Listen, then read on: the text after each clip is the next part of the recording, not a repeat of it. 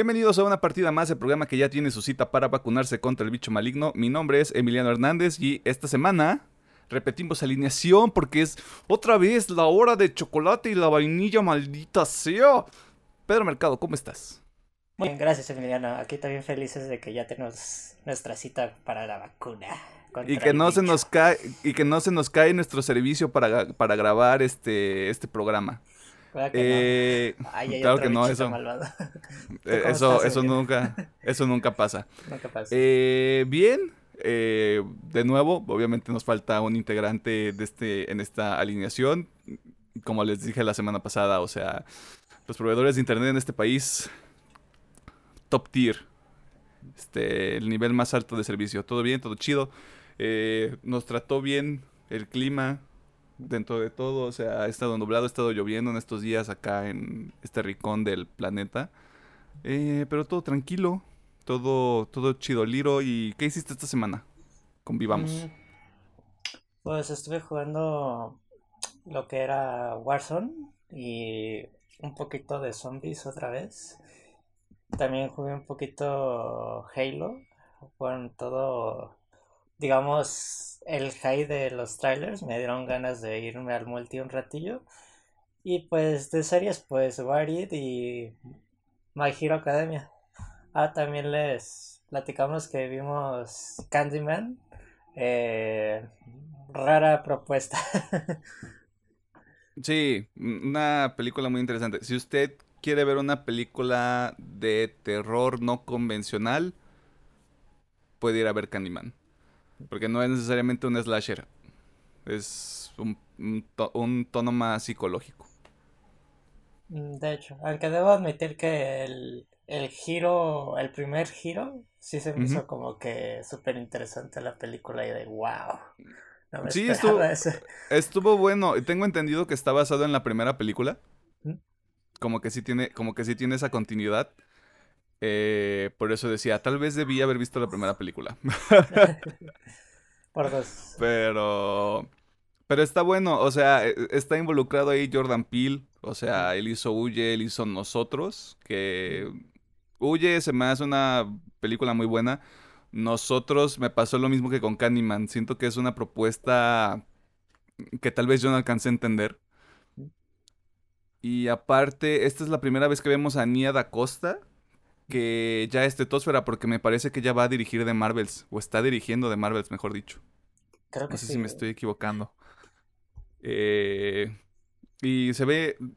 Tenía cosas interesantes la película, pero de nuevo, es, mm, eh, creo que es muy específica. Si usted va con la mentalidad de voy a ver un slasher o me van a asustar todo el tiempo, no tanto.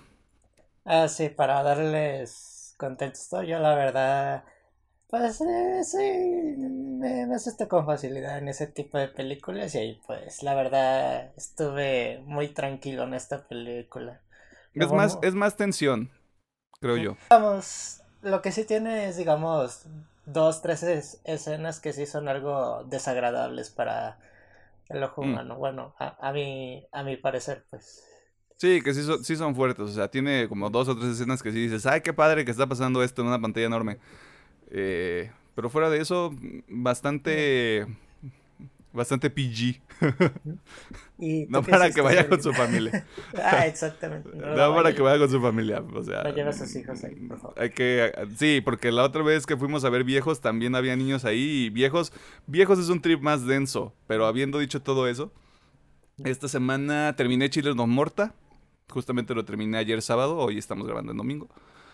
Eh, sigo jugando Disco Elysium sigo jugando el, el remaster, el remake de Tony Hawk, porque ese juego está bueno, hombre. Eh, quiero retomar Blasphemous por una cuestión que vamos a mencionar en las notas de la semana. ¿Y qué más estuve haciendo? En la semana se fue la luz acá y leí un libro bastante cortito. 20, 20 poemas de una canción desesperada de Pablo Neruda. Eh, yo no soy un hombre que sepa de poesía, así que fue como de, ay, mira, hay algunas cosas que están bonitas aquí, hay algunos versos bien padres, pero no, mm, es de las primeras cosas de poesía que yo leo en mi vida. Y Mm, ¿Qué más? Estoy empezando a leer otro libro que me hizo sufrir mucho en la preparatoria porque yo era una persona sin inteligencia emocional en ese momento. Eh, y a ver cómo termina ese tren. Ya luego les digo si se los recomiendo o no. Alejandro, Alejandro, si estuviera aquí, sabría de cuál libro estoy hablando. Tal vez tú también. Eh, posiblemente. Posiblemente. Y. Y ya es todo. Bueno, obviamente el tema de la semana. También vi el tema, el tema de la semana. Y spoiler alert. Estoy estúpidamente sorprendido con el tema de la semana. O sea, es, estúpidamente. Estoy estúpidamente sorprendido. Como de por qué no vi esto antes.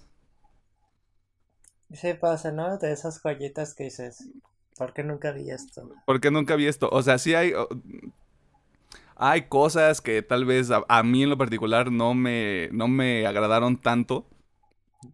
Pero. ¡Guau!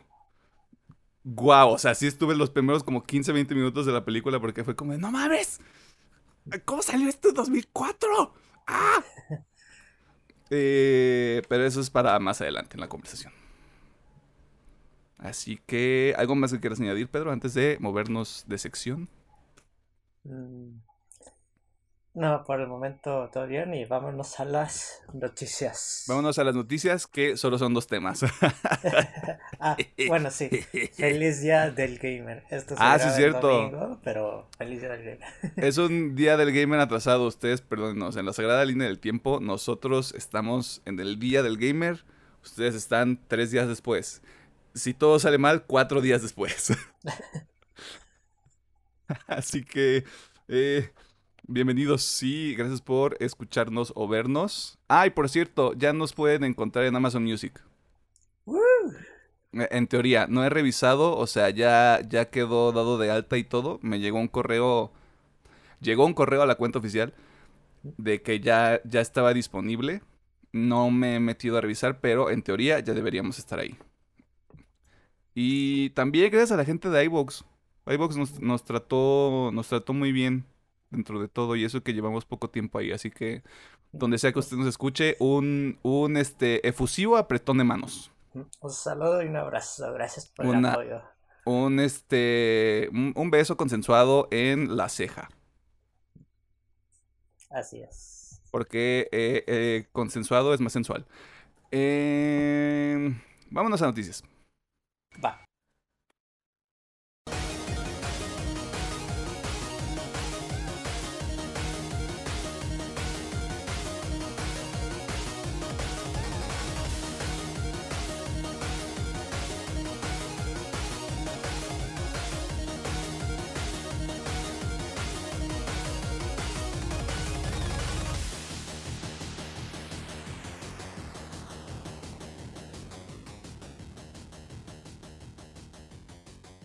Nos encontramos en la sección de noticias donde te ponemos al tanto de las cosas más interesantes que suceden en el mundo del entretenimiento, la cultura popular y otras cosas ñoñas. Y esta semana hubo algo de movimiento en la tetosfera, terminó acuñado por la Liga de los Supercuates, a quienes les mandamos otro efusivo apretón de manos. Pero nos vamos a enfocar en uno de los eventos de más alto perfil en la industria de los videojuegos de esta semana, la Gamescom evento que se realizó de forma digital durante los pasados 25, 26 y 27 de agosto, donde hubo algunos anuncios interesantes, desde títulos AAA, desde títulos AAA hasta juegos independientes que se lanzarán, se lanzarán entre lo que queda de este año y la primera mitad del 2022. Y hay algunos que se anunciaron hasta 2023, o sea, así funciona esto. Y nosotros con mucho gusto le compartiremos nuestros favoritos de todo el evento, este, no porque creamos que tenemos un criterio mucho más delicado, sino porque hubo, mucho, hubo mucha información, realmente. O sea, hubo nada más en la ceremonia de inauguración 30, 30, 40, 30, 30, ¿no? Sí, 30. Hubo 30 anuncios entre juegos nuevos, entre juegos que ya conocíamos. Eh, y otras cosas más, pero vamos a tratar de resumirlo en algunos 8 o 10 anuncios que parece que nos llamaron la atención. Eh, Pedro, ¿con qué quieres empezar? Mm, pues... Pues vámonos con... Hablamos un poquito del evento en general, ¿no? Y ya luego nos vamos de lleno con los títulos. Va, me late. Eh, creo que impresiones generales del, del, del evento en general. No sé. Tengo sentimientos encontrados porque creo que retoma un punto que, que, traíamos con el tema de la E3 y el Summer Game Fest. Creo que son la manera más efectiva en este momento que estamos viviendo para obtener este tipo de informaciones y para generarle para generarle hype y para generar emoción en la gente que está siguiendo algún título en específico o que también está encontrando otros juegos que le llaman la atención. No sé si la ejecución sea la correcta y el ejemplo más concreto que tengo es el showcase de Microsoft. Nada en contra de o sea, ni, ni contra la empresa, ni contra los desarrolladores, ni nada. Pero creo que lo que era una buena oportunidad para mostrar un poco más de sustancia de estos proyectos que ya salen en los próximos meses. Creo que ahí sí, que, sí quedó un poquito corto. Eh, tal vez unos cinco trailers que hubieran metido ahí este, entre, entre cada sección, porque eran secciones muy grandes, ¿no? O sea, era título grande, título grande, título grande, como unas cápsulas de entre 10 y 15 minutos, si no me estoy equivocando. sí, sí, eh, estaban larguitas las mm, cápsulas. Y ¿qué te digo? O sea, con la ceremonia de inauguración me sentí como si hubiera estado otra vez en el Summer Game Fest. Que de nuevo, creo que es algo, es una buena herramienta sobre todo para estos tiempos. Pero sí hay... Creo que es, creo que es mucha información. Si le estás, si le estás hablando a, la comunidad en general, no nada más a, a los periodistas, a, la gente especializada. No sé cómo lo veas tú. Bueno, es que comparto la opinión con la showcase de Xbox. Creo que lo hicieron hasta en un grado muy formal a comparación de la E3 que fue anuncio tras anuncio tras anuncio. Creo que pues sigue la pandemia, obviamente creo que este formato lo vamos a tener otro buen ratito porque Gamescom es un evento para la comunidad. Porque, digamos, creo que es en, en Alemania, si mal no recuerdo. En Colonia, Alemania. Y su centro de convenciones es gigantísimo, pues ahí hay espacio para todo el mundo y como que lo hace sentir muy dentro de para los jugadores, no solamente para la prensa. Y pues comentando también, pues a veces sí es mucha información de golpe y no la alcanzamos a, a sentir bien del todo. De, ah, pues hubo tantos anuncios, pero el hecho de que este formato todavía necesita ser trabajado para que tengamos una excelente presentación. Y pues pasa un poquito lo mismo de la E3. Si, si no hay mucho que enseñar o qué decir, haz más corta tu conferencia o, o de plano espérate un rato más. Porque también se diluyeron los anuncios de Xbox en la en el ¿cómo? en el ¿cómo es? en One Night del Gamescom. el Opening Night. La, la ceremonia de inauguración, para que sea más sencillo. Ajá, estuvo como que medio raro esa decisión de, de movimiento. Y pues espero que se mejore el formato. Porque creo que pues no sabemos cuándo va a regresar la normalidad, entre comillas, tanto en la industria como en, en nuestras vidas en general.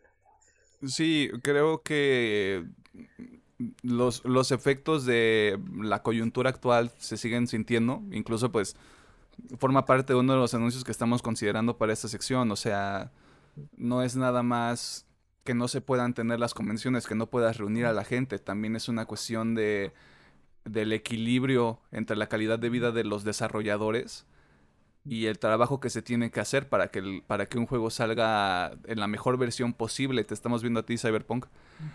Eh, tengo entendido, o sea, esto es una tangente, que los Video Game Awards ya se van a, van a hacer con gente, o sea, ya va a ser un evento presencial yo creo que va a ser de los primeros eventos importantes, por así ponerlo, que se van a animar a hacerlo ya, ya con gente, porque para ese punto ya, ya habríamos tenido casi dos años de estar encerrados todos, en teoría.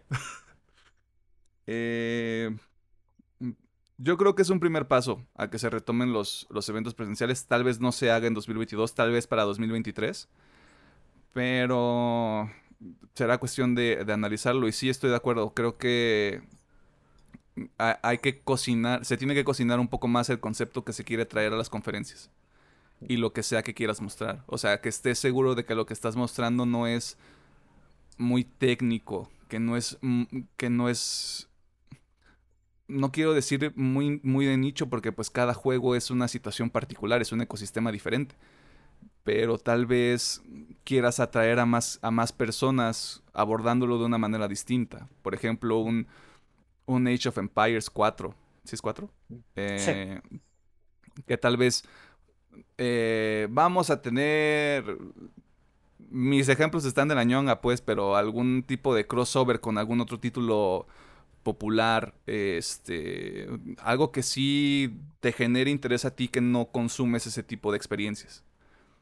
Creo que eso puede ser incluso más valioso para que Age of Empires se convierta en un tema de conversación.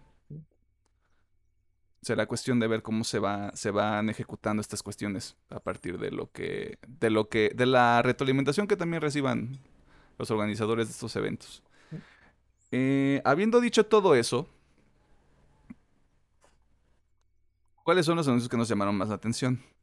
Porque hay varios. Tal vez no los cubramos todos.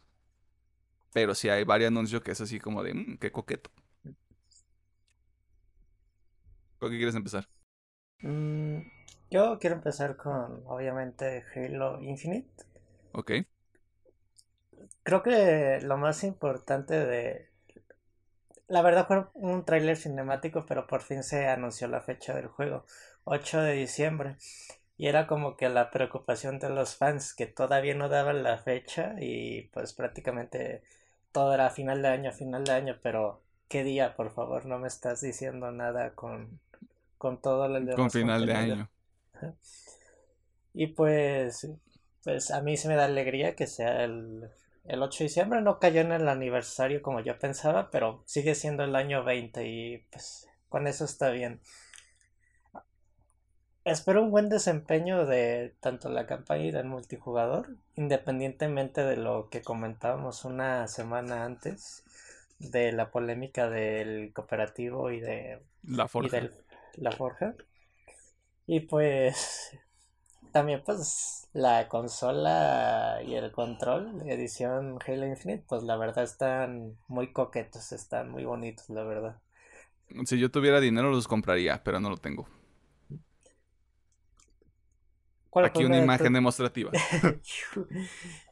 ¿Cuál fue uno de tus anuncios, Emiliano, que dices? pues creo, me voy a eh, ir como en otra vía. Ajá. Porque creo que también vale la pena recalcar los, las experiencias no triple A. Eh, Blasphemous, este juego desarrollado por The Game Kitchen y publicado por Team 17 ya anunció el tercer contenido descargable gratuito que va a servir como el cierre de, del primer título, ya que los otros dos también fueron saliendo, si, si, no me equivoco, el año pasado. Básicamente son este, extensiones de la, de la historia del título. Es un, es un Metroidvania con un nivel de dificultad ahí medio interesante para quien, a quienes les interese ese tipo de experiencia. Pero el tercer DLC que se llama Wounds of Evertide. Sale el 9 de diciembre. Para que usted, persona que es fan de, Halo Infinite y de Blasphemous, juegue los dos en la misma semana. Pero lo más importante no es el DLC. Porque en ese mismo, en ese mismo como en los últimos 30 segundos, porque se, se, siente así como raro que hay un hueco de 30 segundos en un video de uno y medio ya es, ya es oficial que se está desarrollando una segunda parte de Blasphemous, lo cual a mí en lo particular me tiene muy emocionado, diagonal preocupado, porque no sé lo que platicábamos ayer. No sé si es nada más, si va a ser una exclusiva para la nueva generación o si va a ser este cross generation. Estábamos platicando que tal vez sí sea cross generation porque el soporte se puede acabar en 2023 o 2024 más o menos para, para el Xbox One y para el PlayStation 4. Sería cuestión de ver. O sea, realmente para ese, para ese punto hay todavía muchas incógnitas. Tú me decías incluso el tema de, de que no hay muchas consolas disponibles todavía. O sea, que se tiene que cubrir esa parte de la demanda antes de que podamos dar como ese brinco completo a la nueva generación. Lo cual es un buen punto. Eh, pero siempre que hay un anuncio así de críptico, porque es nada más. Estamos haciendo Blasphemous 2 y sale en 2023, eh, se da mucho lugar a la especulación. Que no es culpa de los desarrolladores, no es culpa de quienes lo anuncian, es culpa de nosotros, la gente que consume. Porque es como de, ¿y qué va a pasar? ¿Y a dónde se va a ir? ¿Y dónde lo compro? ¿Y qué hago? ¿Y cómo le voy a hacer? Eh, pero no deja de ser algo positivo. Sobre todo porque el primer Blasphemous fue, fue este, financiado a través de una campaña de Kickstarter. Y ahorita es un título que yo espero que mucha gente lo experimente porque creo que no cuesta más de 400 pesos aquí en México. Y de nuevo, tienen tres expansiones gratuitas. Me parece que hay una edición física que es de lujo trae ahí algunos detallitos para quienes este, se hayan interesado bastante por el título y quieran tener ahí alguna especie de coleccionable. Pero yo rescato mucho eso, porque es una... Por el, por, por el ejemplo que le da la industria, un juego como Blasphemous, y porque es una experiencia muy padre, la verdad. Yo lo recomiendo ampliamente. Y por eso lo quiero retomar, como les decía al inicio del programa. Ok. Eh, segundo anuncio, Pedro, que te llamó la atención. El... Más que nada porque me eché una noticia en general del Science Roll, una conferencia para los medios y se nos habló un poquito del juego. Para los que no tengan contexto, este juego trató de hacerle la competencia a GTA y viendo que no iban a poder tomar un rumbo totalmente diferente y alocado y creo que ya lo comentamos, comentamos una vez en este podcast. Pues la verdad, GTA en cierto punto es naco en ciertas cuestiones de historia. Y no, pues si GTA es naco, este juego eh, es, lo, lo, que le sigue y peor. Es chacal. o sea, no sé, ni siquiera sé si estamos usando bien los términos, pero para que usted se dé una idea de dónde estamos parados, ¿no? Bueno, es un juego totalmente ridículo. Pues ya tan así que en el 4 tenía superpoderes, estabas en la Matrix y, y había una expansión que ibas al infierno, etc. ¡Wow! O sea, balls to the wall.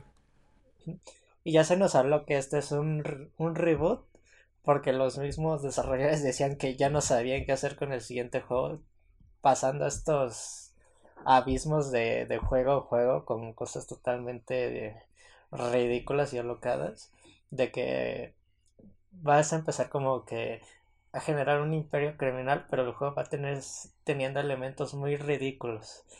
Que nos olvidemos un poquito ya del tema de los dos últimos juegos que tienen que ver con los poderes y, y de que va a ser el infierno literal. Así de que sí Parece una propuesta interesante, pero el problema es que el juego se ve como que los que crearon el diseño de personajes y por qué haces esto se ve como que pegándole ya mm, no a un público más maduro sino a los a todas estas nuevas generaciones pues que ya les tocó más bien el a los jovenzuelos mm. el Free Fire y estas cosas pues sí se nota como que ok como que no me está gustando el rumbo de que a lo mejor puede tomar, aunque seguramente va a ser ridículo y pues, por eso otra vez va a ser interesante. Ok. Yo creo que sería cuestión de ver, o sea, me, interesa mucho la observación que haces sobre este tema de la identidad que puede tener el juego, porque por el tráiler mm, solo sí se ve que conservan como, como este tema de vamos a hacer algo ah, vamos a hacer algo ridículo, pero un poquito más aterrizado no se me hace mal. Creo que es una buena manera de reinventarlo. Y si de nuevo con esta, con esta nueva saga quieren construir hacia vamos a ir al infierno y vamos a matar a Dios. Este.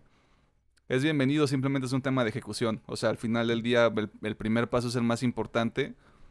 Sobre todo para, para un reboot o para un reinicio como, como, como este. O sea, si es bueno, si es un madrazo, pues ya a partir de eso es como de construyamos a partir de esto y vamos a ver a qué, a, dónde llegamos o a qué nos lleva.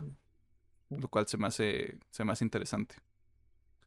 Eh, bueno, por otro lado, eh, sabíamos que había rumores de que Horizon Forbidden, Forbidden West iba a ser retrasado.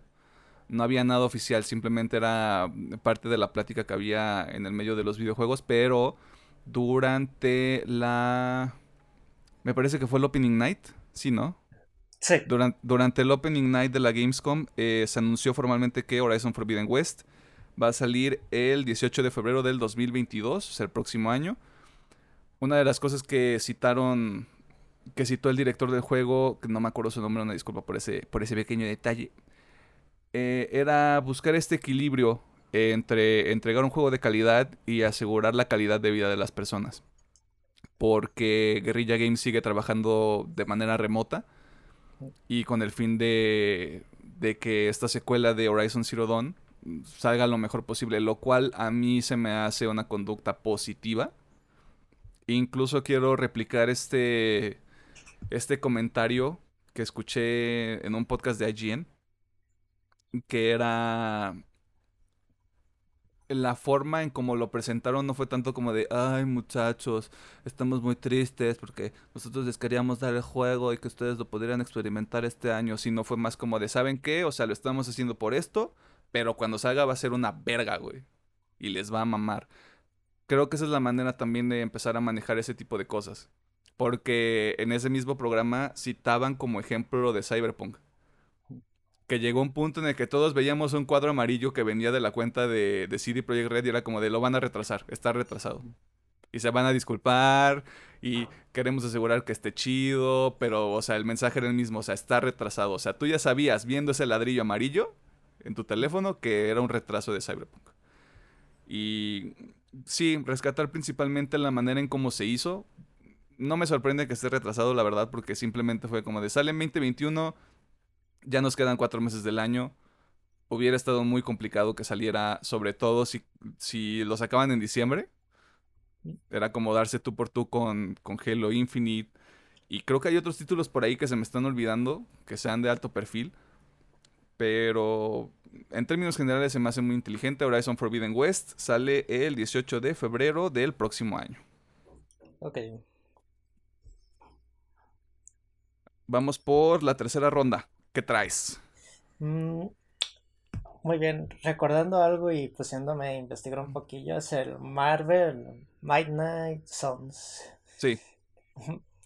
Ojalá estuviera aquí Alejandro, supuestamente nos daría un poquito del contexto del cómic. Se me hizo interesante que este juego es de los creadores de el ¿cómo es? De XCOM. XCOM y pues se habla un poquillo de que pues va a ser con esta misma temática, pero con superhéroes, solo que no va a existir esto del, del permadeath. Porque obviamente e-, es otro hit, e-, eres obviamente un superhéroe. Y pues me encantó como que la alineación de que se está escogiendo para este proyecto. Con Doctor Strange, Wolverine, Ghost Rider, otros posibles Ghost Rider dejaron a entender también, Iron Man. Me parece que está Blade por ahí, Capitán América. Ah, Blade, Capitán América, Capitán Marvel también anda por ahí. Y pues es que se nos dijo, va a ser un eh, XCOM, perdón otra vez, se me fue el no, nombre. Más aterrizado a los superhéroes y con nuevas mecánicas. Estos juegos son muy populares entre su nicho porque dicen que están bien bien ejecutados en su, en su sistema de juego. Y pues ojalá que con este juego de Marvel sí, sí pegue bien. Porque se ve que Marvel quiere entrar ya de lleno al gaming. Pero como que no le salió muy bien a su proyecto que era el más importante, Marvel Avengers. Y a mí pues sí se me hace que chido que le dé la licencia a otros estudios para que puedan dar otro tipo de experiencias, no necesariamente tiene que ser un juego totalmente de acción en forma. Y yo creo que este sería el primer caso, un juego de estrategia enfocado más a la mitología de Marvel de lo sobrenatural y eso como que se me hace muy interesante y padre y pues la, ojalá que el juego así quede chido y con esto pues llegan otras, no necesariamente basadas en los cómics, otros juegos para la franquicia, pero ya sea de peleas, aventura, plataformeros o hasta de solamente una historia de seleccionar decisiones. Yo creo que hay espacio para todos y este juego, pues la verdad, también la estética se me hizo muy padre, porque no es que la tomen así como que del lado muy realista, lo que están haciendo muchos juegos ahora, sino que la toman así del lado muy comiquero de un juego de superhéroes. Yo creo, me gusta esta idea de no le tengan miedo al éxito, bros. Porque es cierto, creo que el haber querido hacer de Marvel's Avengers como el estandarte de lo que fuera Marvel Gaming, vamos a ponerle así.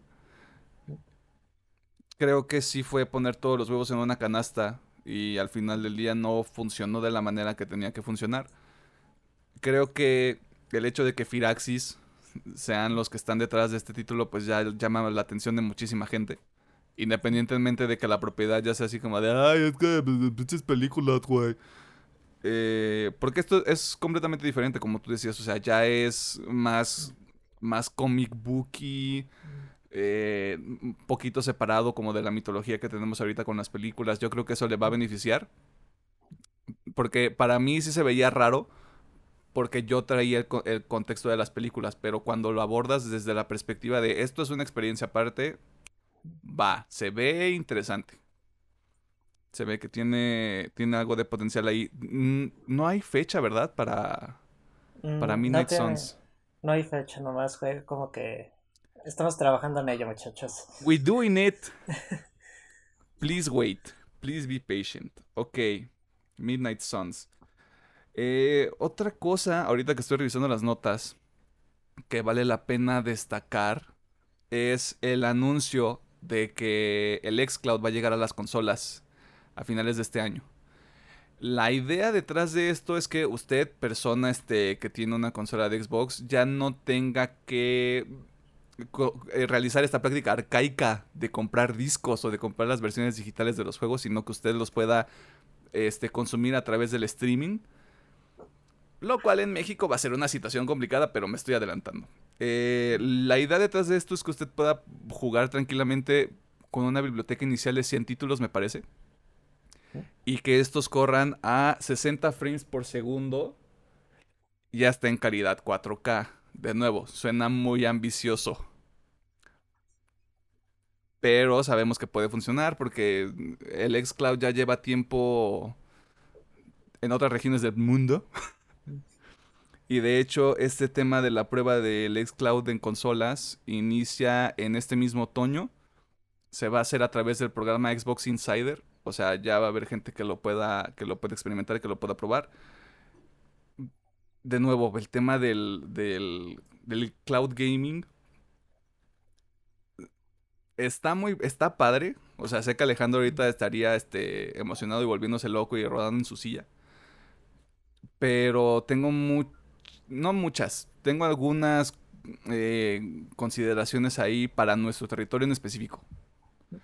Bueno, en mi caso, yo lo llegué a probar en dispositivos móviles Ah, sí es cierto, nos habías dicho. Por ejemplo, lo que fue Hellblade y Minecraft Dungeons y el Resident 7, sí estaba como, sí me sorprendió mucho que con el teléfono tuviera, pudiera jugar esos juegos. Digamos, yo tengo un internet de, de 30 megas, más o menos me llevó casi todo estable. Yo cuando probé, digamos, Devil May Cry 5 y el multijugador de Halo, ahí sí como que Let's Cloud me, me batalló y batalló, pero pues era la beta, pero por ejemplo tengo el contexto de tres juegos, sí me dieron una experiencia como si fuera de consola, pero pues en el móvil y sí me quedé como que muy sorprendido.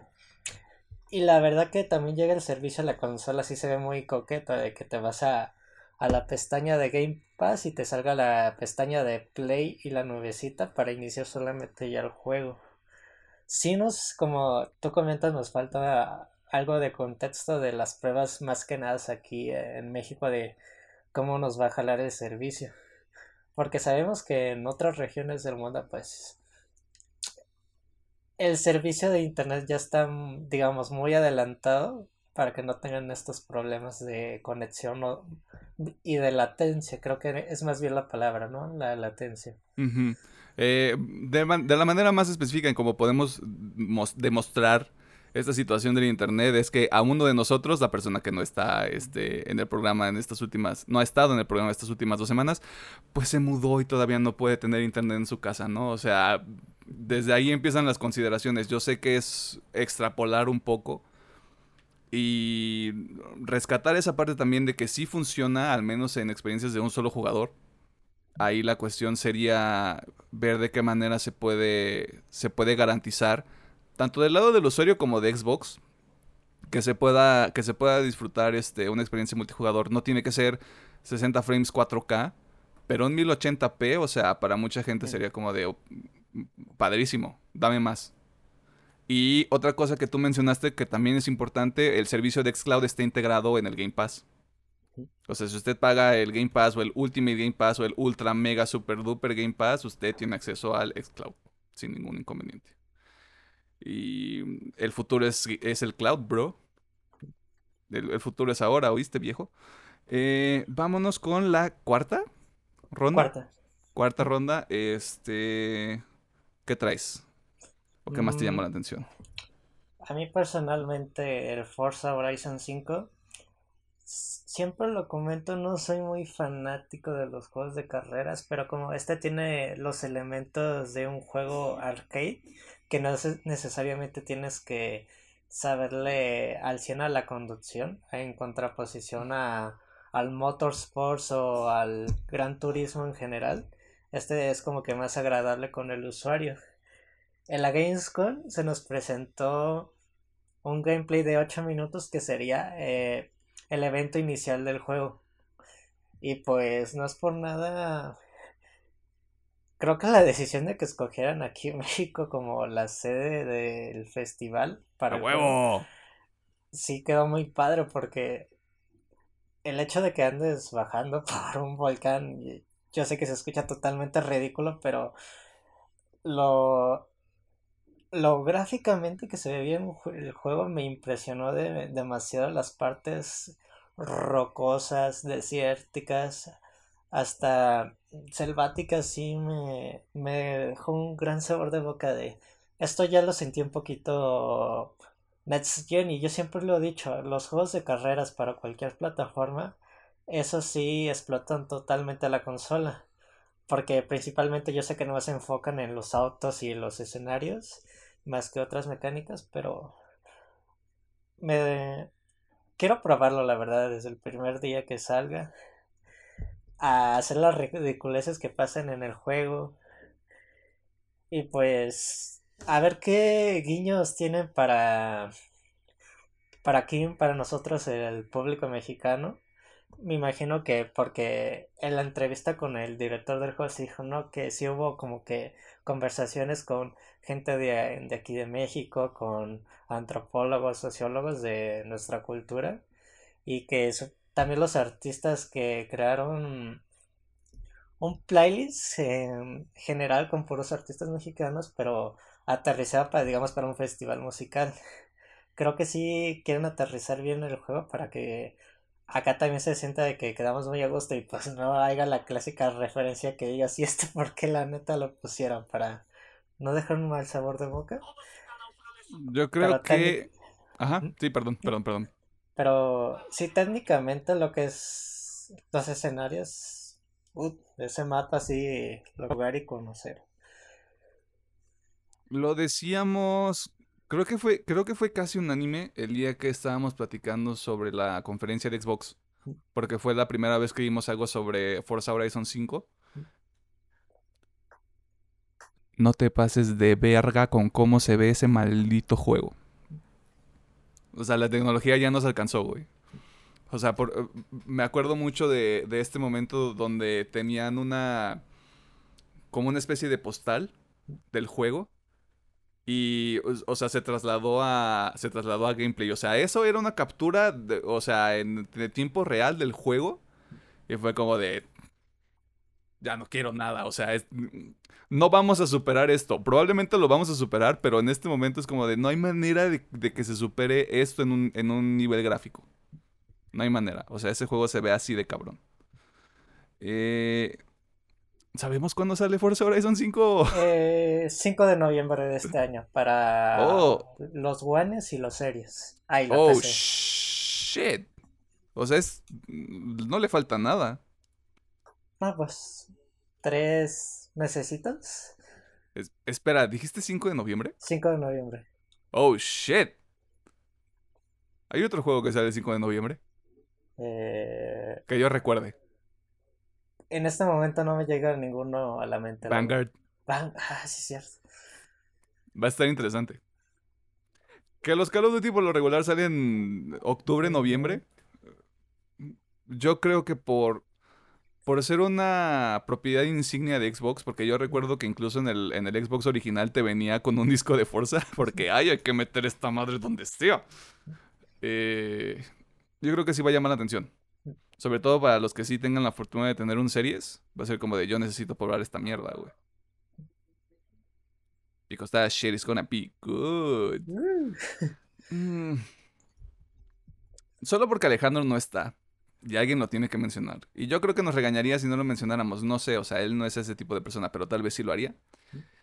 Eh, al parecer hubo un acceso para, para medios específicamente o para insiders que nos pudieron ver 15 minutos más o menos de Elden Ring. Para nosotros los mortales solo hay fotografías.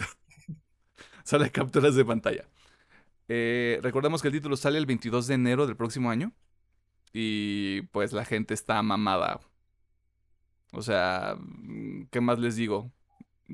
Es, yo creo que de los títulos que más han esperado. Creo que sí hay un poquito de decepción en el sentido de que no hubo más para la gente.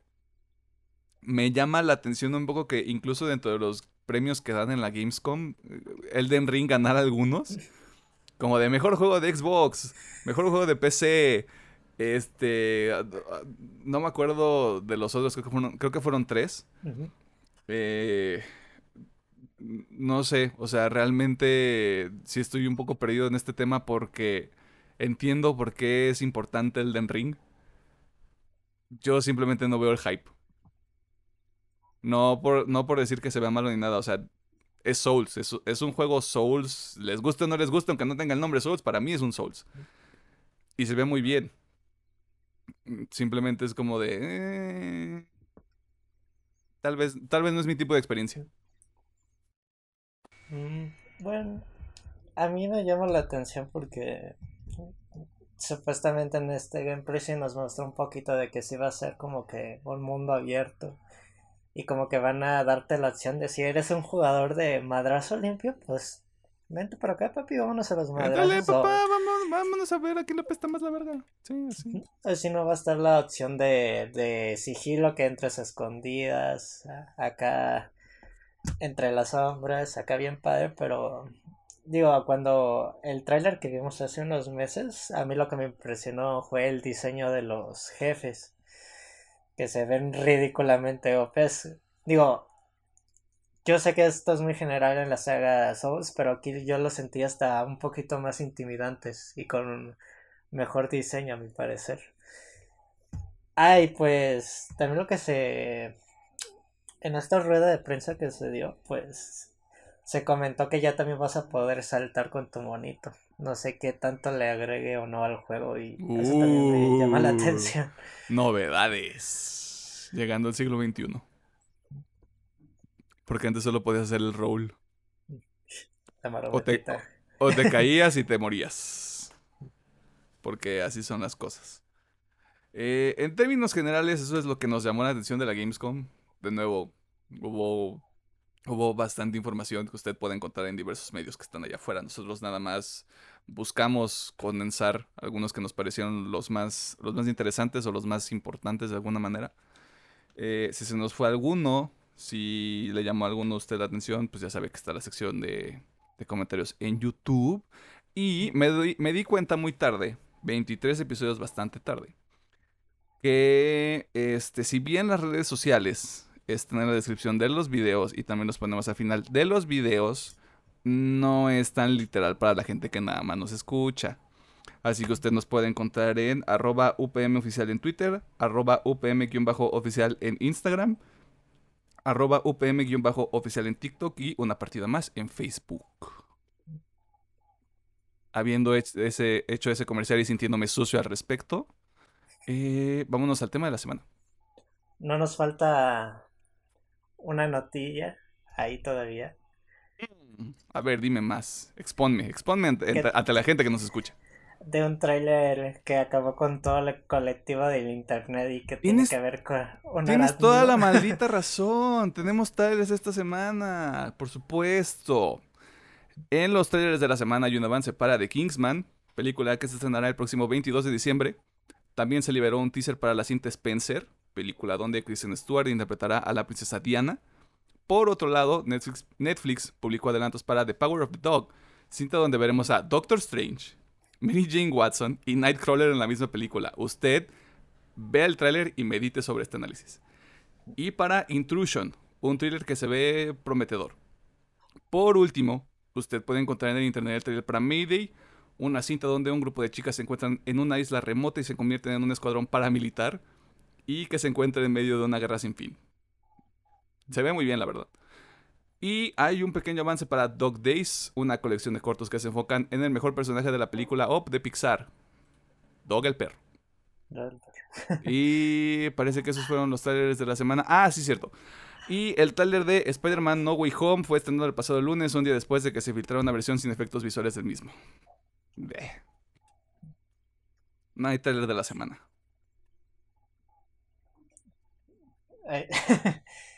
Todos sabemos que. Ah, no hay trailer de la semana que se apagó mi cámara. Solo hubo el trailer. ¿Quieres hacer esto? ¿Quieres hacer esto? ok, sí. Spider-Man No Way Home, o sea. No hay pierde. Digo, la verdad, yo lo vi el trailer filtrado, que sería. Como tú dices, muy crote grabado de celular. nosotros somos ilegales, a nosotros no nos importa. Solo creo que Alejandro fue el único que no lo vio ya pues cuando salió al día siguiente sí fue toda una experiencia y pues subieron altamente las expectativas al parecer. Hay mucha teoría. Me molesta un poco. Porque luego, luego esta, esa va a ser la gente que, ay, pinche película está bien mala, güey. Mm, yo digo que vayamos eh, tranquilitos, suavecitos no hay que generar como que la teoría o la expectativa de que ah, van a salir estos otros dos güeyes también y aparte va a salir este y este y este vato también la película. Por el momento yo estoy muy conforme con el trailer, mínimo ya nos dieron al señor Alfred Molina como el Old y pues la verdad sí estuvo muy guau el, el tráiler. Por cierto, usted puede ver Spider-Man 2 ahorita en Netflix. Si usted quiere recordar, si usted quiere ver a Alfred Molina. Mira, esto no es una teoría. Esto es basándonos estrictamente en lo que se vio en el tráiler. Se vienen los seis siniestros. Ojalá. Tenemos, tenemos cinco, técnicamente. Bueno, cuatro. Mm, Duende Verde. Duende Verde, Electro. Según esto, Sandman. Según esto. Y Doc Ock. El quinto es Lizard. Usted busca ahí en el internet, ya, ya hubo gente que le voy a subir el brillo al tráiler y le voy a tomar una captura a esto. eso, sí, eso sí es oficial, de alguna manera. O sea, ya no lo pueden ocultar. Lo que les comentaba el lunes que vimos el, el tráiler y lo comentamos de que a mí me gustaría que sacaran dos villanos. ¿De cada película? ¿De cada serie? De, cada serie. Así que. Ah, esa sería como mi. Mi predicción al aire. Siendo, que a mí me gustaría, pero pues. Ya sería interesante ver a los otros personajes de por sí en, eh, en esta nueva película de regreso. Entonces, entonces no tendríamos a Sandman. Me gustaría pensar de que también va a regresar eh, el buitre. Pero quién sabe. Es que, mm, ya, o sea, vamos a hacer esto. O sea, Buitre, Misterio, Electro, Lizard, Doc Ock, Duende Verde. Mmm, sí estaría vergas, güey. no tengo expectativas, pero sí estaría vergas. Así que a ver qué sucede, porque esa película sale el 17 de diciembre. Probablemente un día antes aquí, porque aquí en México estamos locos. No la voy a ir a ver a medianoche. Tal vez yo sí, se me gane demasiado la, las ganas de verla. Bueno, ni siquiera sabemos si va a haber función de medianoche. Ya no hay. Ya no ha pasado tanto. Eso es cierto. Qué, qué buena comentario. No, sé, no me he fijado yo tampoco si todavía existen este tipo de funciones por cuestiones que ya sabemos. No, y aparte, o sea, nosotros cuando vemos las películas las vemos en fines de semana. O sea, la vemos el, la vemos el puro viernes o el mismo sábado. Así que. Mm, pues sí, de la semana Spider-Man No Way Home. ¿Qué más le hacemos? Ahora sí, vámonos a el tema de la semana.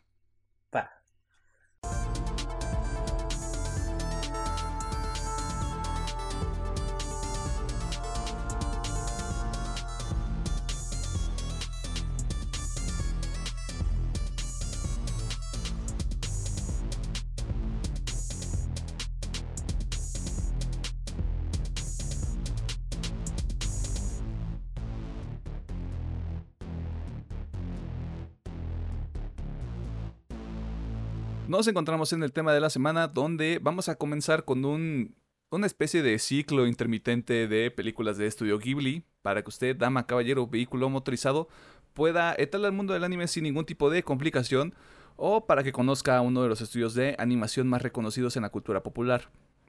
La película que nos compete esta semana es El Castillo Vagabundo, estrenada originalmente en 2004 y dirigida por Hayao Miyazaki, que se basa de forma muy ligera en el libro que lleva el mismo nombre y que fue escrito en 1986 por Diana Wine. ¿De qué se trata esta película? La historia se centra en Sophie, una chica que después de conocer a un hechicero recibe una maldición por parte de una bruja que la convierte en una anciana y que termina trabajando en un enorme castillo que, spoiler, se mueve. A pesar de que esta película es del 2004, aún hay personas como yo que tal vez no la han visto, así que como siempre, esta es su advertencia de spoiler. Si usted ya vio la película, este, si usted no ha visto la película o tiene interés en hacerlo, hágalo, regrese a escuchar o ver este contenido y nos comparte su opinión en la sección de comentarios o en nuestras redes sociales. Eh, no sé, ¿cómo, cómo, ¿cómo manejamos esto? Primero lo que no nos gustó, lo que sí nos gustó. Mm, lo que no nos gustó, ¿no? Ok. ¿Quieres empezar? Eh, sí, está bien. Va. Mm, más que nada son pequeños elementos de la historia en general. Mm, no me maten y eso, pero... No, o sea, partamos, partamos nuevamente de la idea de estas son opiniones, esto es subjetivo. Lo que nosotros decimos no es ley, no es regla, no es norma.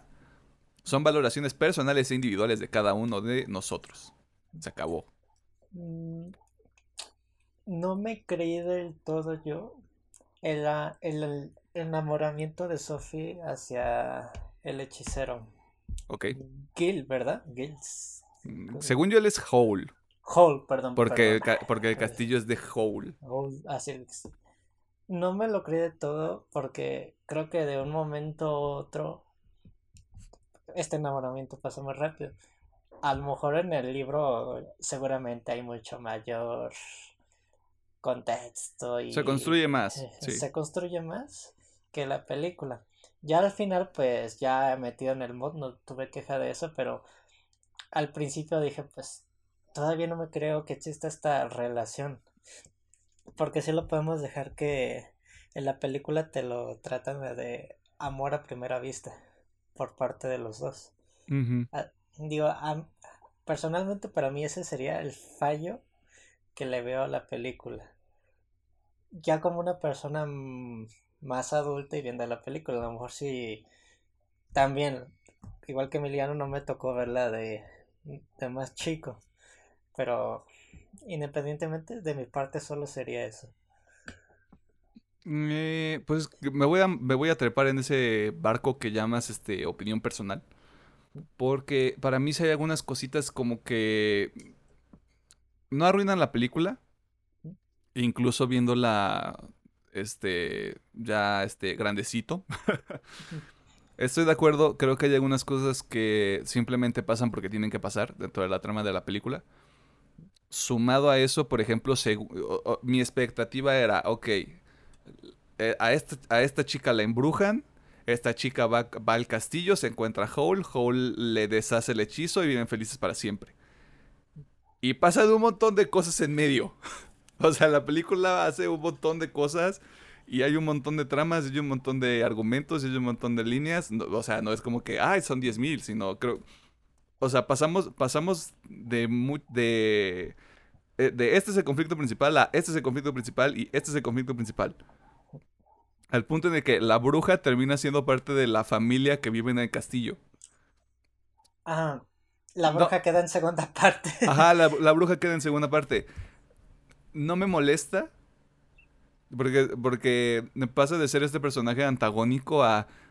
Ay, es que mírala. Ay, es que está bien tota y está bien viejita. Y ay, tiene su nariz hecha un pepinillo. Eh, pero cosas, cosas así me llamaron la atención, no me arruinan la película porque si entras, si entras a una película de anime esperando mucha lógica, vas a perder. o sea, creo que vas, vas este, con el, con la preparación mental equivocada. Sobre todo cuando al principio de la película te, básicamente, básicamente te dicen, esto es una película de anime. Hay un montón de colores, la música es ánimo, o, sea, todo está hecho de una manera para que digas, ok, ¿qué va a ocurrir? Que eso, que eso me parece también que es algo, no sé si bueno o malo, que, que como van cambiando las cosas rápidamente, y ahora sí que sin ninguna justificación como tal, o sea, las cosas nada más pasan, te quedas adivinando, entonces, ¿qué va a ocurrir? qué va a pasar al final, o sea, cuál es el desenlace. Que puede ser una fortaleza, puede ser una debilidad para la gente que lo esté viendo. Pero creo que es, en términos generales, de lo que me parece que es una debilidad es eso. O sea, las cosas ocurren porque tienen que ocurrir por la trama. Y personajes que parecían ser importantes luego pasan a segundo plano. Ah, ok, ya recordando un poquito. Creo que también me falta un poquito de argumento de por qué era la guerra. Porque lo meten entre que la historia principal y entre que no. Y es como de que, entonces sí le tomo importancia a este conflicto, ¿no? sé que dos naciones están peleando, pero obviamente no es el eje principal de la historia. Me imagino que igual, otra vez repito lo mismo, en el libro se nos trata más de esto, pero también como que me faltó ese cachillo de entender de todo este mundo de la película. Incluso... Que, se Ajá. Ah, que se me hace muy interesante, pero pues me imagino que obviamente no podían hacer la película más larga por ya sea cuestiones de presupuesto en tiempo en su momento. De, cuatro horas, El Señor de los Anillos. Eh, de hecho, incluso el, el, tema de la guerra se resuelve de una manera muy así como de, va. Se acabó se acabó. Es como de Ok, de nuevo, estoy viendo una película de anime donde el, amor lo salva todo. Eh, estoy dispuesto a dejarlo pasar. Estoy completamente dispuesto a, dejar ese detalle a un lado porque, de nuevo, no te arruina la película. Sobre todo si... O sea, estamos de acuerdo que esta película, si la ve un niño, le va a mamar. Va a ser así como de, no mames, ¿qué pedo? ¡Ah! Un montón de cosas. Eh, pero sí, o sea, en realidad no, no hay otra cosa que yo vea que sea... Eh, que me haya sacado de la experiencia, pues. Como tal. Así que vámonos a las cosas positivas. Que, spoiler, van a ser un chingo. a ver, Pedro. Si quieres, inicia tú. Mm. Quiero dar al principio como notación. Eh, la película es muy, muy agradable. No sientes que dura dos horas. Yo en un momento tuve que pausar para ir al baño y dije, ah, ya llevo una hora de película, qué loco, ni la estoy sintiendo. La, obviamente, es Gilly, tiene un renombre lo que es totalmente la animación. La película es muy colorida, tiene aspectos muy padres que la típica animación para los personajes, pero los escenarios, más que nada el arte de el castillo, eh, los barcos y aviones son como que le dan un algo más especial porque se nota que es un dibujo hecho a mano, se ven los los rayones se podría decir, los las marcas y todo que le dan wow, que el dibujo está muy ¿cómo decirlo? Está cabrón. Está, cabrón. está cabrón, o sea, está cabrón. Se... El inicio de la película a mí se me hace muy padre. Esta secuencia de que anda caminando por toda la ciudad entre recibiendo a los soldados que ya se van para la guerra y que va a visitar a su hermana. Y también se nos muestra un poquito de lo que piensa Sophie sobre su sobre su aspecto, que no cree que es una chica linda que siente que no le no se nota que no le tiene autoestima para, para bueno no, no, no quiero sonar mamón pero así lo me lo no es que así, así se así se percibe pues a través de las interacciones que tiene y lo que el, el la misma el mismo personaje dice. Ajá, y de hecho de que no quiere salir de la casa de sombreros que sería como que el negocio familiar ya en el hecho de que cuando llega la bruja y la maldice, el personaje no nomás no para de crecer. así, literal, hasta ella mismo lo dice, los años me de como viejo me tratan mejor de que yo, a como yo me sentía como joven. Y la maldición está como medio rara, se me hizo interesante porque en momentos ya estaba acabando con la maldición de que ya había rejuvenecido otra vez y de repente vuelve a ser vieja. Yo que obviamente tiene que ver con la construcción del personaje de, ah, pues la forma de romperla es de crecer como persona, creer en mí misma y hacer las cosas que yo quiero, no lo que quiera los demás. Creo que sí es un mensaje muy padre en la película el hecho de sin querer genera esta familia se podría decir hasta un punto raro porque de nada ah sí me, me, hice compa a amar luego al, al perrito de de la de, de, esta bruja que tiene un nombre bien interesante ahorita te lo ahorita te lo busco. Continúa. De la bruja mayor luego la, la bruja mala se vuelve nuestra abuelita, que ya no tiene noción de ser malvada, sino que no, piensa así como, ay, qué bonita es la vida. Ya, ya, vejez. Es, es, la vejez hecha personaje, güey. Y al final creo que todos los personajes se complementan muy bien. Calcifer se me hizo un personaje como que muy padre, así de soy el demonio Flama. Pero aquí te cotorreo bien chido, muevo el castillo, te caliento los huevitos, la carnita. Yo te hago todo, mira, yo aquí, aquí andamos, eh, duro y dale. Madame Sullivan. Madame Sullivan. Madame Sullivan es, este, la bruja del perro. Bueno, hechicera, dice. Y pues, eso como que me late. Ah, también el, el espantapájaros cara de nabo también se hizo como que muy padre. Cabeza de nabo ves tu personaje de la película, ya. declarado, declarado. El diseño de su personaje sí es como que muy padre, es de esos espantapájaros que es, ah, qué agradable sujeto. Sí, güey, es como de a huevo, güey, quiero un cabeza de nabo, güey. Y es de que, ah, te traje tu bastón. Ah, te ayudo a tender la ropa. Ah, te ayuda a ver a lo lejos. los frenos de una caída. Es, versátil el vato, güey. Y luego te, digamos, no es por nada, pero predecí ese giro final de su maldición. No sé por qué. Ok. Dije, a huevo va a ser un príncipe o algo así. En cuanto de antes que le dé el beso, va a pasar esto, seguramente. y así que, ah, soy el príncipe de tal país y muchas gracias por liberarme de la maldición y... Ahora voy a terminar la guerra. gracias, y me voy también con mi bastón. Ajá, y me voy saltando, claro que sí, cómo no. Pong, pong, pong. Creo que todos los personajes ah, visualmente son muy agradables. Sí, ten cariños con, con ellos. Y pues según yo, esta película tiene una continuación. O no, tal vez estoy confundiéndola con otra cosilla. Mira, yo soy la persona menos experta a la que le puedes preguntar, así que lo vamos a averiguar después de que se acabe el episodio y lo vamos a investigar en Google. O si usted, persona que nos está escuchando viendo, sabe si hay una continuación de la película, díganos, díganos si está buena.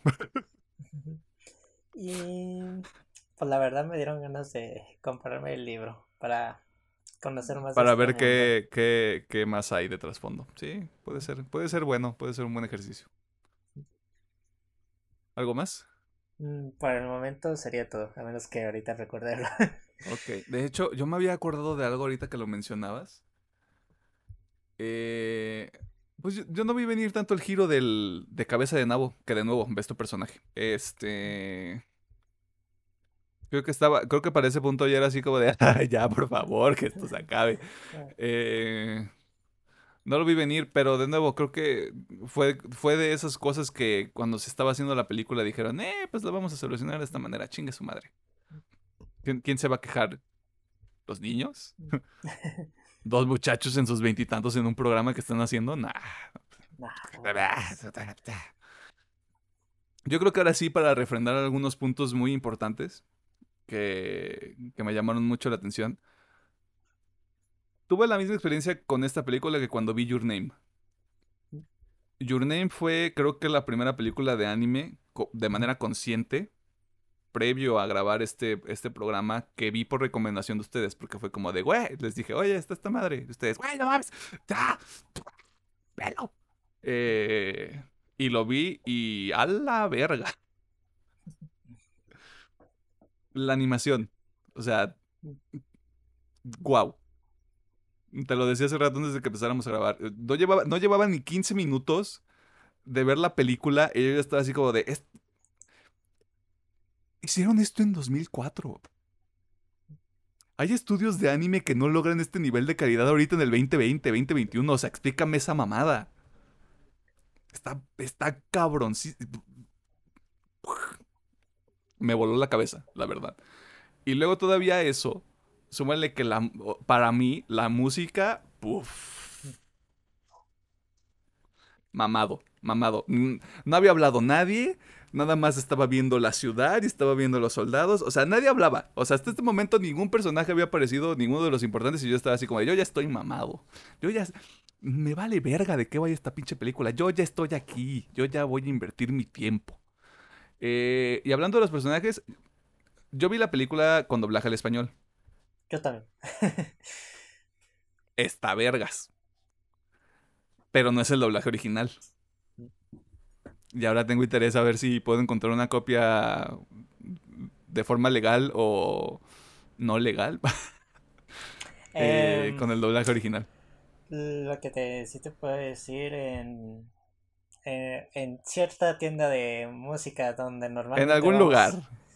Siempre tienen estas colecciones del estudio Gilby y siempre, ya sea en DVD en Blu-ray, la vas a encontrar ahí, ya sea individual o, o en un paquetito. Y según que recuerdo, ahí sí vienen con varios idiomas disponibles y con el original principalmente. Sí, o sea que mm, nada yo supe que no era el doblaje original hasta que terminé de ver la película y me dio curiosidad porque algunas voces sí se escuchaban como un poquito más modernas, a pesar de que el segundo doblaje se hizo Ah, no, no, o sea, no se pudo haber hecho en 2004, la película sale en 2004. Suenan más suenan más modernos.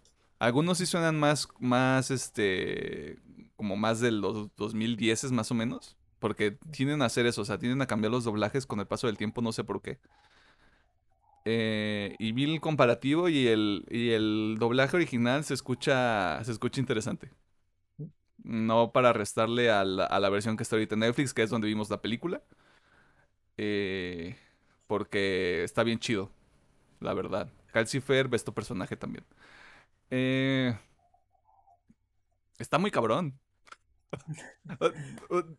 es que, o, sea, la, la, suma de todos los factores, eh, la música, la animación, los personajes, la historia, aunque yo tenga cosas ahí como puntos de, este, tensión con la historia, o sea, en general el paquete completo es muy bueno. Es ridículamente bueno. Y es. Y, ya, ya empecé a agarrar a este pedo de. Ah, por eso a la gente le gusta este pedo y por eso andan religiosamente pregonándole a todos los demás que lo vean. Eh, no que yo lo vaya a hacer, yo no soy ese tipo de persona. Pero eh, aprovechando esta plataforma, sí, sí vean El Castillo Vagabundo. Lo que les, lo que les decía también hace rato cuando estábamos haciendo la introducción de, esta sección, vamos a estar viendo algunas otras películas. Eh, obviamente la próxima semana no, porque la próxima semana hay otra película importante. No hace falta decir cuál es. Eh, pero creo que vamos a andar ahí campechaneando de semana a semana. Este, una película de estudio Ghibli, algún otro tema que queramos ahí estar tratando. A reserva de que alguna industria o algo sumamente grave pase, creo que no, no cambiaría en ese sentido. Y pues la vara está alta. O sea, para mí, porque en el sentido de la animación es como de yo ya no puedo ver cualquier mierda. Luego, luego voy a tener este margen de comparación. Incluso antes, sin haber visto esta película, tendría el margen de comparación de Jujutsu Kaisen. Porque Jujutsu Kaisen también tiene una buena animación. No es estudio Ghibli ya puedo hacer ese chiste, por ejemplo. Eh, pero es una, es una buena animación, o sea, es una animación que sí aguanta bastante. Y otra cosa que también me interesaría saber es si los efectos del castillo y algunas otras cosas que parece que, que son más o menos como computadora se retrabajaron. Yo creo que se tiene un paquito de retrabajo. Más que nada porque el ajuste de la pantalla, me imagino. Yo creo que también aprovecharon para darle más, más punch a la película para que se siga viendo igual de, de cabrón lo que fue en su año. Sí, porque, o sea, no, no se metieron con ningún tema de la animación como tal, porque de nuevo, la animación se mantiene por eso. Hay putos cuadros que parecen pinturas, gente, ustedes no entienden. Este. Sí, o sea, algunos, efectos de computadora, que se mueve el castillo, que se mueven algunas naves, este, el, que se mueven los trenes, los carros, lo que fuere. No se ven, no se ven mal. Simplemente me, dio como es, me dio como esa, como esa curiosidad de, tal vez sí los retrabajaron, incluso antes cuando salió la película originalmente no se veían mal, como que encajaban dentro de la película, pero no es algo así espantoso, no es algo que también te saque de la experiencia. Así que, sí, ven esta madre. Eh, eh este, empápense de conocimiento y de cultura. O sea,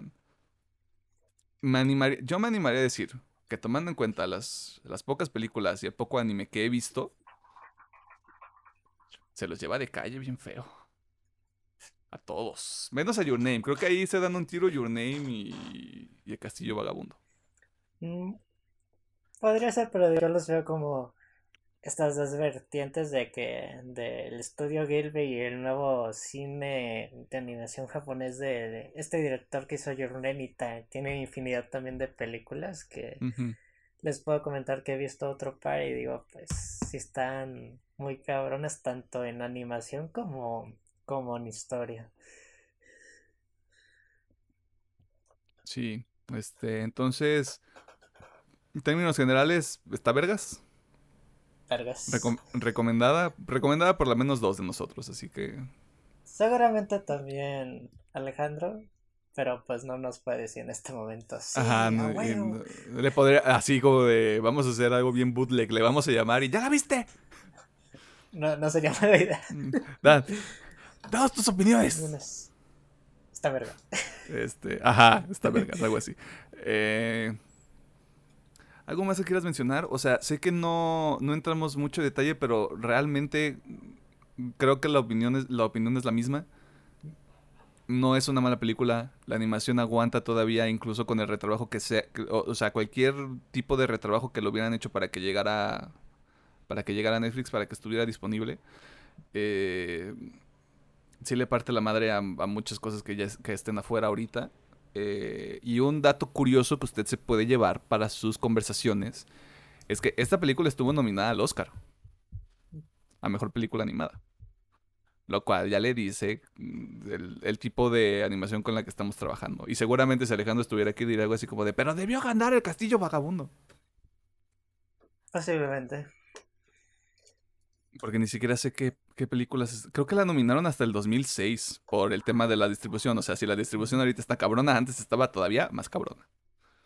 Rayos. Eh, ¿Algo más que quieras añadir, Pedro? Mm, está en Netflix. Échense, Y pues ahí pónganse en los comentarios si por qué les latió eh, y etcétera. Y también si piensan, no, ¿saben qué? Esta película de también del estudio Ghibli a mí se me hace más vergas y también se la recomiendo. Ahí no lo o también, o también si no les gustó, o sea, yo puedo entender por qué yo puedo entender por qué a la gente no le puede gustar o no le o simplemente no le llama la atención, porque si es de alguna manera y se entiende por el hecho de que estuviera nominada también este al Oscar a Mejor Película Animada, este prejuicio de que se ve muy infantil o de, la, de que la premisa puede ser muy infantil y la verdad es que viéndola con otros, con estos primeros ojos, eh, sí hay cosas que sí son así como de, ajá, mira qué cagado, pero sí hay cosas que dices, está, está entre heavy y luego está medio entre cringy. Eh, pero lo aprecias de otra manera. Definitivamente. Creo que si lo hubiera visto antes, si lo hubiera visto ahorita, creo que sería otro tipo de, comentario que tendría. Pero ahorita estoy gratamente, estúpidamente sorprendido, como le dije al inicio de este mismo programa. Eh, sí, que nos digan si les si ya la vieron, si les gustó, si no les gustó.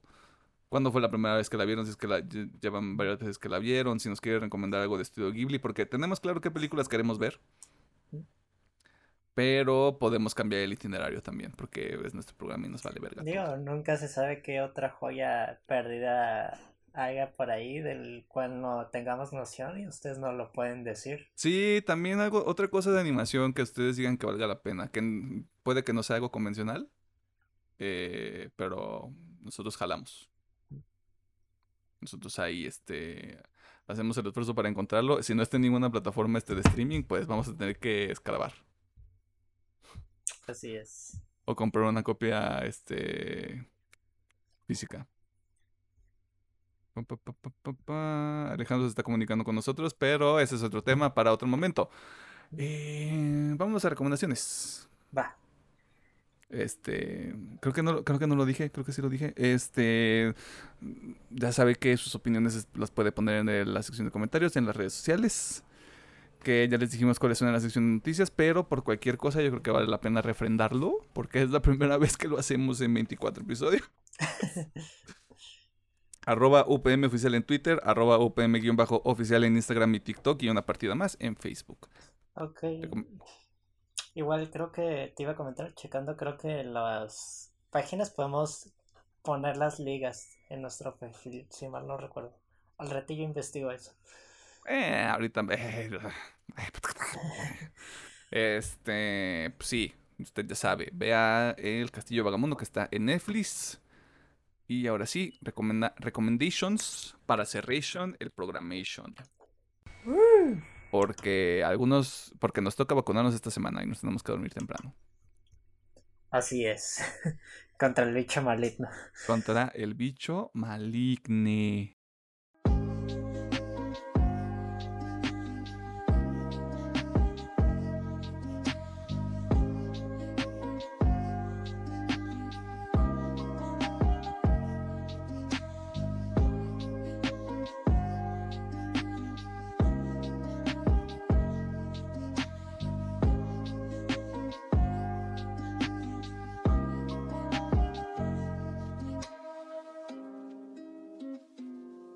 Nos encontramos en la sección de recomendaciones que también es el cierre de este programa que usted siempre nos hace el favor de ver y o escuchar a través de la plataforma de su preferencia.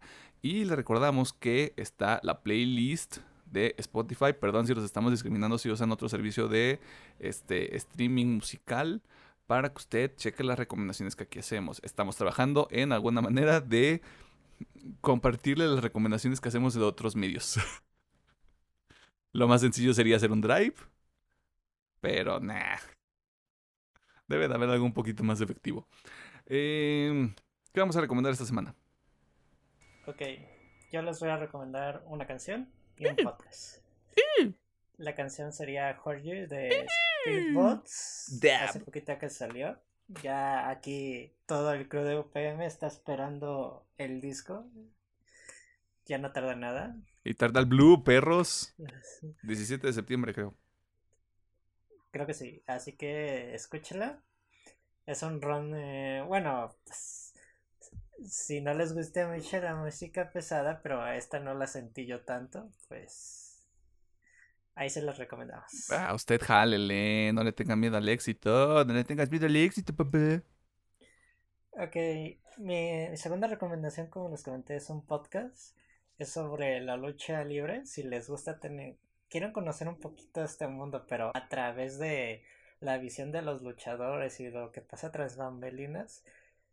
El podcast se llama WWE Alfred the Bell con Corey Grace. Es un comentarista de la misma empresa que le dieron un espacio de podcast para entrevistar a varios luchadores o hablar de los eventos en general desde la misma visión de como comentador. Ah, él es un ex luchador retirado por una lesión en el cuello y la empresa le dio esta oportunidad como comentarista y creo que ya se ha ganado un lugar entre el público general de la lucha libre para escuchar eh, su podcast y conocer un poquito más de este mundo. El podcast está en inglés por si pues eso puede ser alguna limitante, se los voy comentando. Y no, no recuerdo bien si está en YouTube también para que le puedan poner subtítulos si realmente les interesa o quieren checar algo de esto. Y Mira, ahorita lo, ahorita lo averiguamos. After the Bell, Cody Graves. Como que está. Bueno, parece que sí están los episodios. O son clips. Porque sí vi que los episodios normales duran como 40 minutos, una hora, si no es que más. Me parece que son clips. Ok. Así que. Este. Vaya clases de inglés. no se crea. Este. Entonces, Heard You de Spirit Books, que qué poético porque estaba escuchando esa canción ahorita para, para hacer el setup. Alta canción. Y After the Bell, un podcast de la WWE. Si usted es fan de la gente que actúa y se da guamazos. Así es.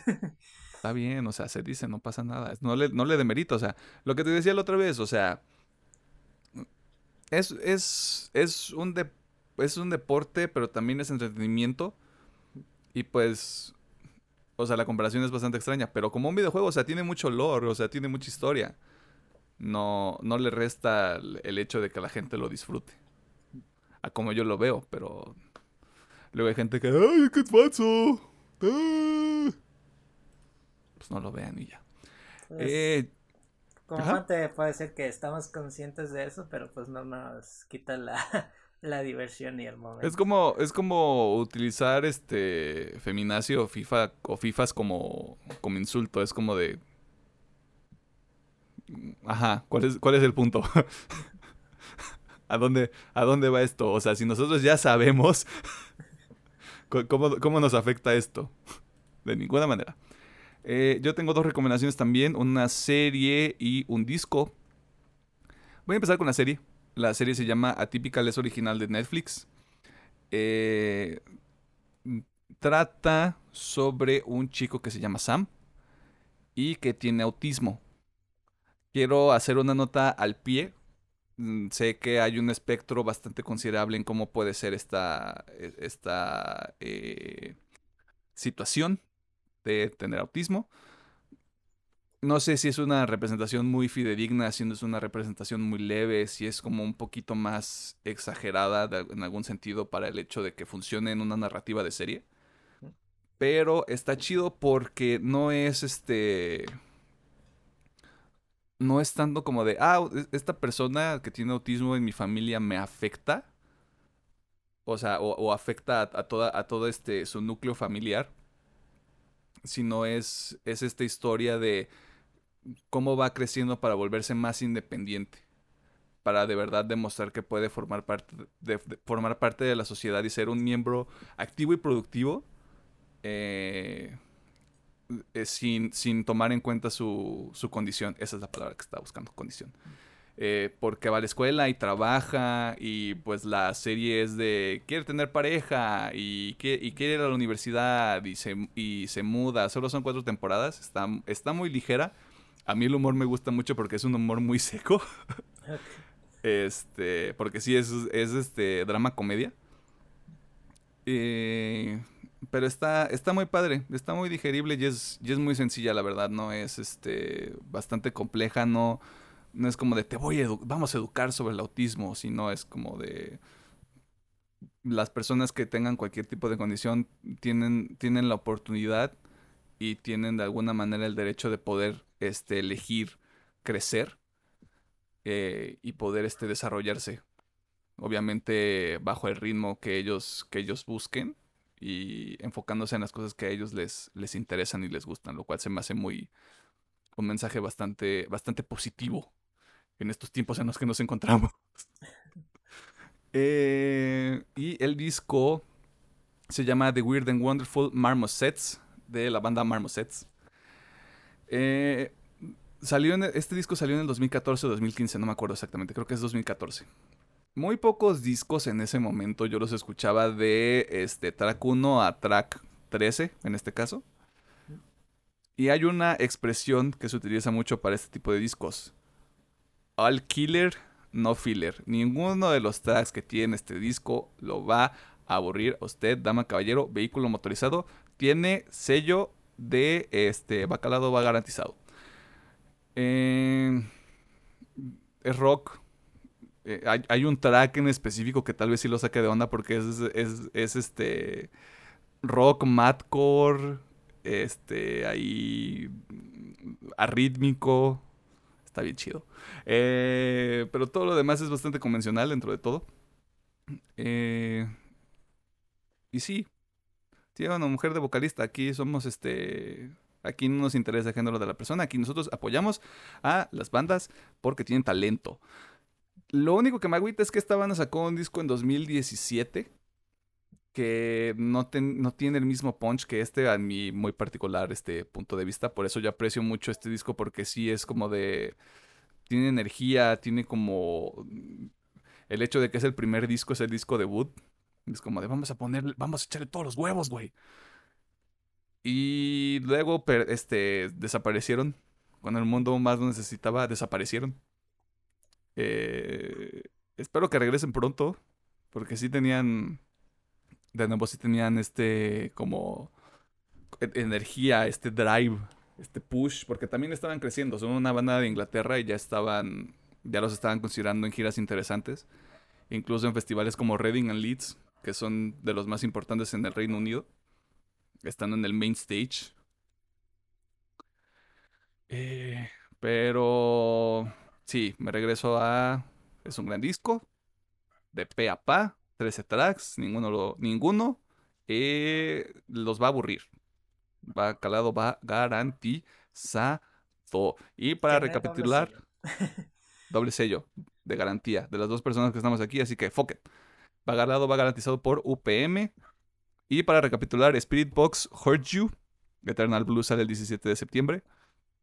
After the Bell un podcast de la WWE, eh, Atypical que está en Netflix y The Weird and Wonderful Marmosets. De Marmosets. Y si Alejandro estuviera aquí... Mm, no sé qué le recomendaría. la verdad. Así que, palabras finales. Mm. Besos en el castillo. Corte, se queda. Adiós. Gracias por, escucharnos. Ya sabe dónde nos puede encontrar. Eh, en sus corazones y en redes sociales. Vean el Castillo Vagabundo. Vale la pena. Vean el Castillo Vagabundo. Sí. Está en Netflix también. Y feliz día del gamer. Atrasado. Yay. Ahora sí, bye. Bienvenidos a una partida. ¡Ah! ¿Qué fue eso? Dios mío. Bienvenidos a una partida más, el programa que ya tiene su cita para vacunarse contra el bicho maligno. Mi nombre es Emiliano Hernández y esta semana repetimos alineación nuevamente. Es la hora la doble hora de chocolate y la vainilla, maldita sea. Pedro, ¿cómo estás? Muy bien, Emiliano. Aquí. Oh, shit. Bueno, aquí habrá un corte.